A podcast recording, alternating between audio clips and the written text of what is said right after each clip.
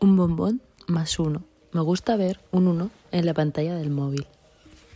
Me gusta poder hablar con un bombón, una persona de esas que por fuera tienen un envoltorio precioso y por dentro aún saben mejor.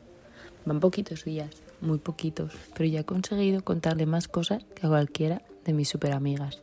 Me provoca confianza a distancia y eso, que vivimos en la misma ciudad. Pero nunca nos hemos visto en persona, tan solo un día. Yo no me fijé mucho. Me gustan sus consejos. Me encanta escuchar su voz con los cascos.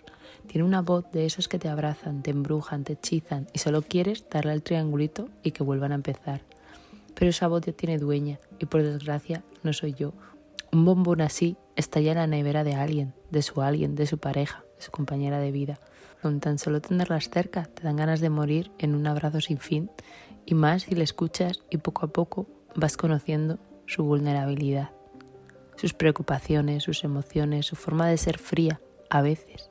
Ayer escuché eso y no me lo podía creer. Yo pensaba que sería súper mimosa y achuchable siempre, no algunas veces. Me provoca infinita ternura, cariño infinito más uno y cero de amor.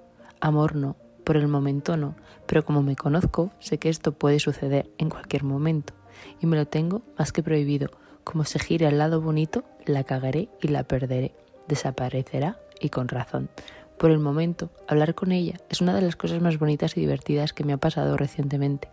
Fue un atrevimiento por mi parte, un atreverme a, sin pensar en nada más que en no pensar, y solo quería escuchar mis textos con su voz, su entonación.